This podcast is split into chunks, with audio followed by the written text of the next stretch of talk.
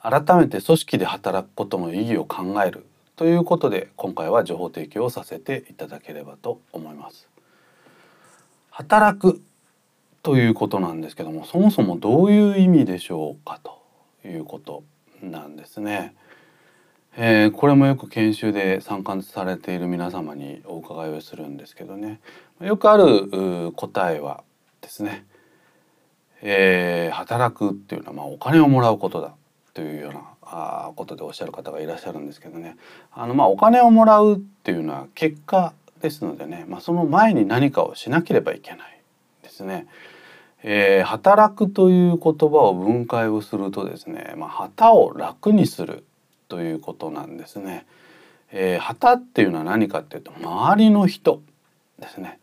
すなわち周りの人を楽にする、えー、周りの人に付加価値を提供するとでその対価としてまあお金をもらうということですからあ直接的に言うとお金をもらうイコール働くでは決してありませんよということなんですね。旗を楽にするということは利他の精神ですね。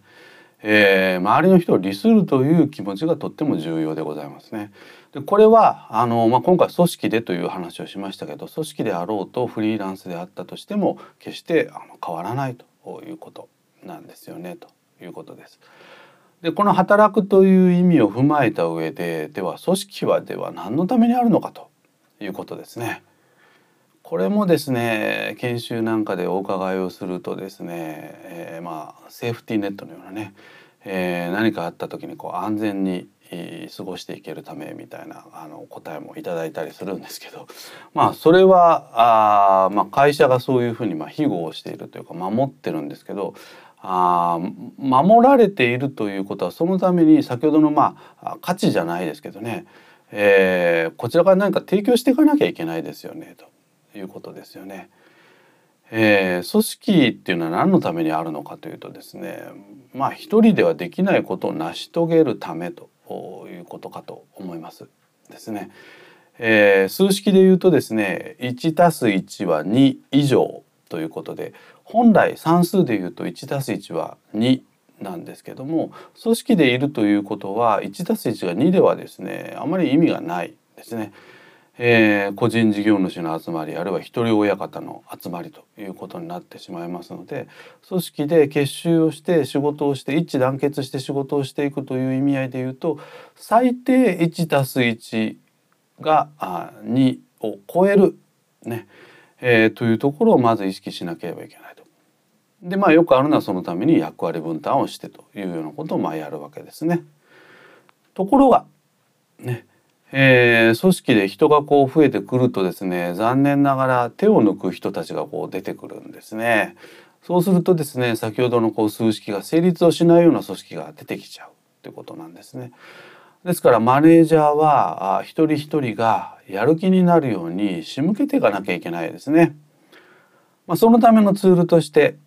例えばビジョンっていうのがあったりとかあるいは目標設定ねそれからあと先ほども申し上げましたけど役割分担で目標を設定したら今度はスケジューリングをするとかよくオーナーシップなんていう言葉も使いますけど一人一人が当事者意識を持って仕事をするように仕向けていかなきゃいけないということなんですね。で日頃メンバーの人たち、まあ、マネージャーも含めてですけどもやはり常にですね私たちの部署の付加価値あるいは私自身の付加価値っていうのは何でしょうかっていうことを問い続けていかなきゃいけないですよねということですね。これは定期的に自問自答する必要がありますということですね。ですのでまああ半年に一遍とかあ1年に一遍とかあ自分自身の過去の1年の成果をですね、えー、書き出してみるとかそういうのもまああるでしょうしということですね。でこれはまあ、昨今ですねテレワークが推進されていますけれどもテレワークであったとしてもなかったとしてもですね、えー、価値提供っていうのをし続けなければね、えー、その対価っていうのはやっぱりもらえないわけですよね。会社だって、えー、利益が上がらないとですね人件費払えないわけですからやっぱりそこに貢献していくという意識っていうのがすごく重要ですよねということですね。それから一方でねえー、やっぱり私たちの働くモチベーションっていうのはどうしてもですね仕事がマンネリ化すると下がってきますのでこれをいかにやっぱりこう維持をしていくかそのためにはこうチャレンジングな目標を立てるとかですねやっぱりそういうことを定期的にこう見直していくということがマネジメントには求められますよということですね。以上改めて組織で働くことの意義を考えるということで情報提供させていただきました。